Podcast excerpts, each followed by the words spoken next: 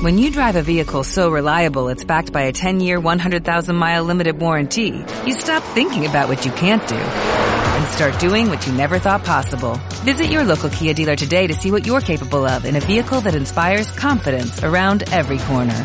Kia, movement that inspires. Call 800-333-4KIA for details. Always drive safely. Limited inventory available. Warranties include 10-year 100,000 mile powertrain and 5-year 60,000 mile basic. Warranties are limited. See retailer for details. Te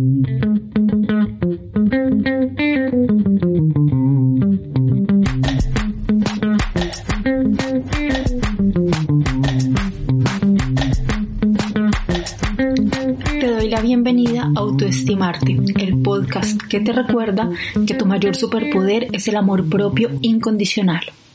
Vamos a hablar de fuentes de insatisfacción y cómo ponerles un stop.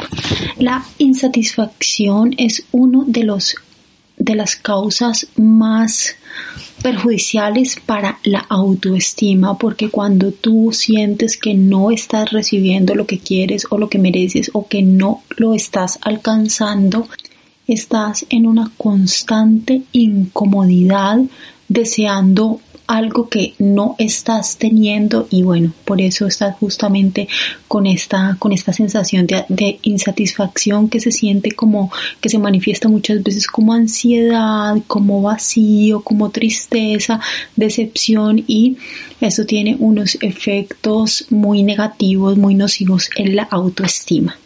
La primera fuente de insatisfacción que te presento es el trabajo. Tengamos en cuenta que en el ámbito laboral, ya sea que tú tengas un emprendimiento o que trabajes para otra persona, el tiempo que pasas dedicándote a tu actividad laboral es muy largo y si estás en esta en este entorno con, constantemente insatisfecha pues una gran parte de tu vida y de tu tiempo la estarás pasando mal ¿Qué causa insatisfacción en el trabajo? Por un lado, la falta de reconocimiento, que cumplas con tus deberes y con tus objetivos y que no se te esté reconociendo. ¿Qué podemos hacer para esto? No podemos obligar a nadie a que reconozca nuestros esfuerzos, pero reconócetelo tú.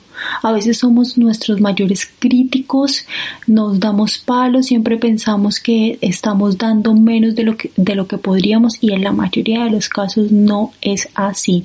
Si tú ves que te, te, estás esforzando, que estás dando lo mejor de ti, que estás obteniendo buenos resultados, entonces mm, premiate tú misma, felicítate tú misma.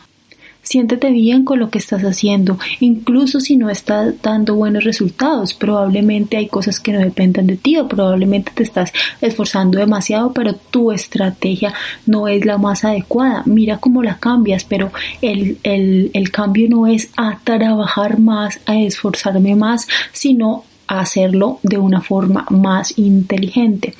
Si, si es que estás trabajando para otra persona, a veces eh, hay muchas recomendaciones que nos dicen, lo he escuchado mucho en, en Gurús del Éxito, de, de dar más, ¿sí? De quedarte más tiempo, de trabajar más, de, de ser el mejor. Bueno, yo particularmente no estoy tan de acuerdo. Si a ti se te han dado una cantidad de funciones para cumplir que normalmente no son pocas cuando te emplean, eh, con que las cumplas está bien. No se trata de ser mediocre o no se trata de dejar cosas sin hacer, de no cumplirlas, pero que estés dándolo todo y dando más de lo que se te pide, yo no lo veo necesario y créeme que no es una buena fuente de satisfacción porque tú lo sabes, tú sabes que estás dando más y como es algo que no está pactado previamente, pues posiblemente ni siquiera te lo tengan en cuenta. Es más,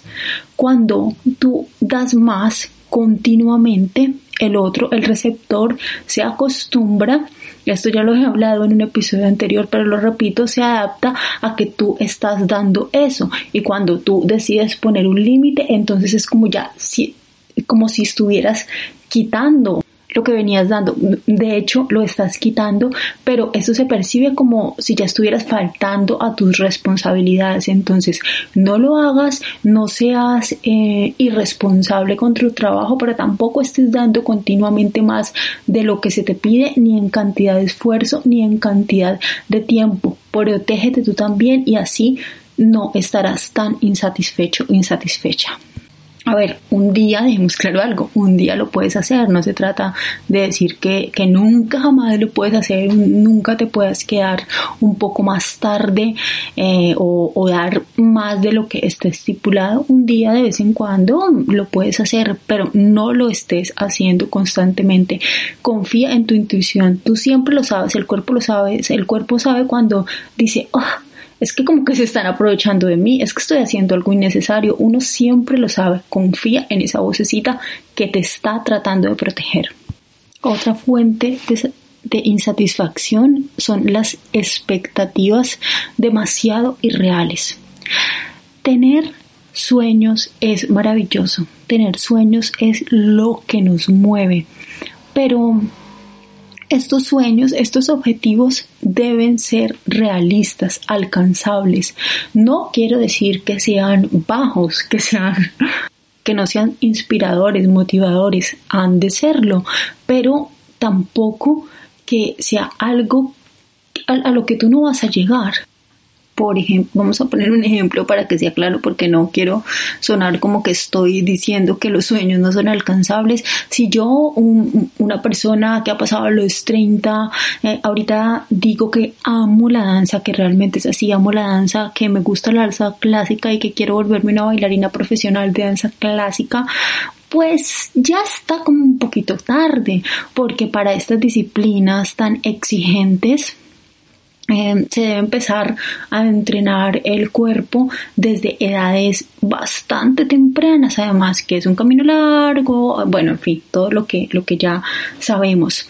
Mi expectativa de ser una bailarina profesional y bailar por el mundo, el lago de los cisnes, que sería mi sueño dorado, pues como que no, como que no, no podría cumplirlo.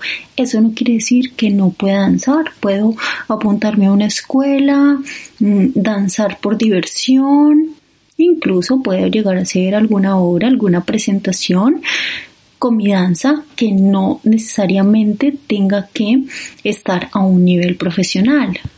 Pongamos un ejemplo de una expectativa un poco más cotidiana. Eh, algo que nos pasa nos pasa casi a todos los seres humanos del mundo y nos pasa frecuentemente es con el tiempo. Con el tiempo somos súper irrealistas. Siempre nos ponemos más tareas de las que realmente alcanzamos a hacer y es muy difícil ajustar, tener como metas realistas en cuestión de tiempo. Cuando tú haces una lista de tareas o así, así no la hagas en papel, así la hagas mental de las cosas que, van a, que vas a hacer, normalmente terminas haciendo menos de las que te habías puesto. Esto es súper común. Y esto al pasar de los días te va a crear una fuerte insatisfacción. Entonces, ¿qué debemos hacer? Pues ser un poco más realistas con el manejo del tiempo. Cuando veas que estás poniendo un montón de tareas o que te estás poniendo plazos irreales, ajusta. Ten en cuenta que normalmente no tenemos una buena contabilización del tiempo que va a durar nuestras tareas, organízate, mira las tareas que te pones, cuánto normalmente te tardas y trata de hacer ajustes reales para que no tengas esta fuente de insatisfacción un apunte con el ejemplo de, los sueños y ser bailarina que lo acabo, se me acaba de venir a la mente y creo que es importante aclararlo. Cuando tengamos estos sueños que tienen que ver mm, normalmente con aprender cosas artísticas o así no sean artísticas, pero con mm, ciertos aprendizajes que nos, nos llenan de, de satisfacción y que nos dan placer, cuando nos ponemos expectativas demasiado altas con respecto ellos y no las cumplimos, lo que hace es desmotivarnos por completo. O sea que esta, estas expectativas no solo nos están creando insatisfacción, sino que nos están haciendo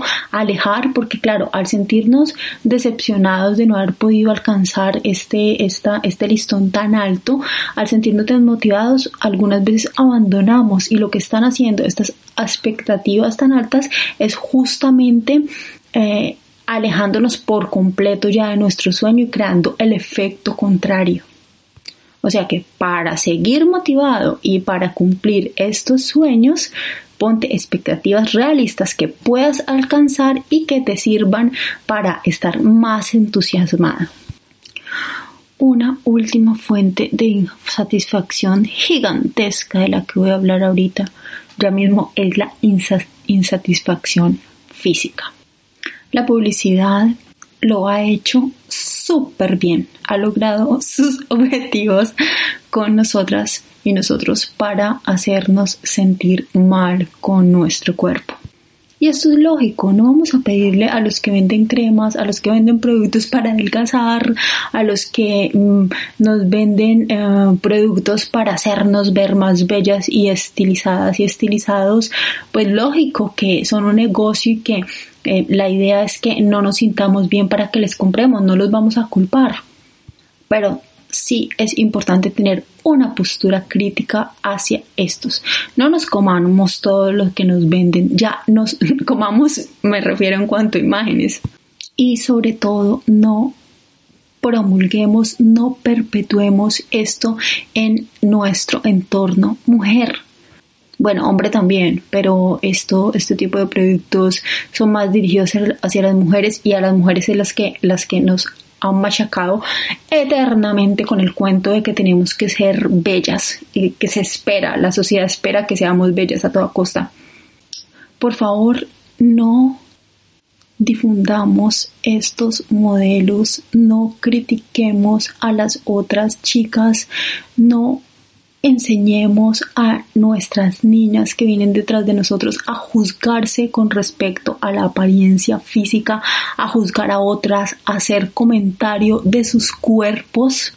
Por favor, dejémoslas en paz y dejémonos en paz.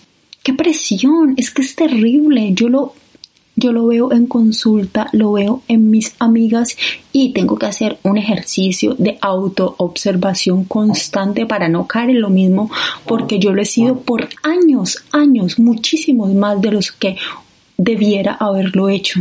Y aún con estos aprendizajes es fácil volver a caer volver a esos antiguos comportamientos y opiniones de juicio con respecto al peso, a la apariencia, a cómo luce, a la edad de otras y otros. Por favor, no lo hagamos más, dejemos de ser vacíos y fijémonos en cosas más importantes que la apariencia física. Lo siento, lo siento si no te agrada mucho que lo estoy diciendo, pero realmente lo de afuera es solo el envoltorio y somos mucho más por muchas otras cosas que tenemos adentro, por nuestros valores, por nuestra habilidad para ayudar a los demás, por nuestros talentos, atrevámonos a brillar por nuestros talentos y no por estar bonitas y en el peso que es. Dejo claro, como siempre me gusta hacer aclaraciones, que yo no estoy para nada en contra de la belleza, para nada. Pero como dijo una feminista que la, de, la que desafortunadamente ahora no me acuerdo el nombre, acabo de buscarla en Google y, y no me aparece. El problema no es la belleza, la belleza no es mala, el problema es que sea una obligación, no estamos obligadas a ser bellas y no tienes ningún derecho de presionar a otras o a otros con tus comentarios a que lo sean. Piensa que esto nos quita además una enorme, enorme cantidad de energía. Si no le gastaras tanta energía a cómo luces, a cómo te ves, en qué la estarías aprovechando, piénsalo. Y una última fuente de insatisfacción que voy, de la cual voy a hablar hoy son las relaciones tóxicas. ¿Qué es una relación tóxica? Me imagino que ya sabrá, habrás escuchado hablar de relaciones o de personas tóxicas. Como decía anterior, en un, hace un momento, siempre lo sabemos, nuestro cuerpo siempre lo sabes. Cuando tú sientes que, que no te están valorando, que no te estás que no te están tratando como lo mereces, como, como deberías, cuando te están faltando al respeto, cuando te están haciendo mal, haciendo sentir mal, así sea con pequeños detalles, eso es una relación tóxica. Cuando no es equitativa, cuando te piden que tú des más en, en términos de cuidado, en términos de energía, en términos de sacrificio, que entre otras cosas las relaciones no tendrían por qué tener sacrificios. Estoy haciendo las comillas con mis dedos en este momento cuando no hay igualdad es una relación tóxica, tóxica. Cuando tú, sientes que das y das y das y estás agotada de dar y no estás recibiendo es una relación tóxica. Cuando te controlan, cuando te miran el móvil, cuando tratan de influirte con respecto a tu círculo de amistades, cuando quieren manejar sus horarios, tus horarios, cuando quieren decidir sobre qué tipo de cosas haces y qué no, de con quién te relacionas y con quién no, cuando te presionan para algo que no quieres hacer y están irrespetando tu libertad y tu derecho de elegir, es una relación tóxica. Y por último, cuando te critican. Una buena crítica, una crítica constructiva que te va a aportar, se puede recibir, pero cuando hay un machaque constante, una intención de hacerte sentir mal, cuando hay ironía en esa crítica, cuando la crítica es pasivo-agresivo, es decir, que te lo están diciendo en modo víctima o cuando la crítica está cargada de cinismo, cuando se hace desde una posición de víctima en la cual te quiere hacer sentir culpable, es una relación tóxica, es una persona tóxica. Ponle freno, ponle un stop y no permitas que se convierta en una fuente de insatisfacción y que lastime tu autoestima. Protégete, amor, cuídate, ten una vida lo más satisfactoria posible, te lo mereces, satisface tus deseos, tus anhelos, respétate, escucha este podcast, no olvides autoestimarte. Esto es todo por hoy. Ámate sin condiciones. Esto es autoestimarte.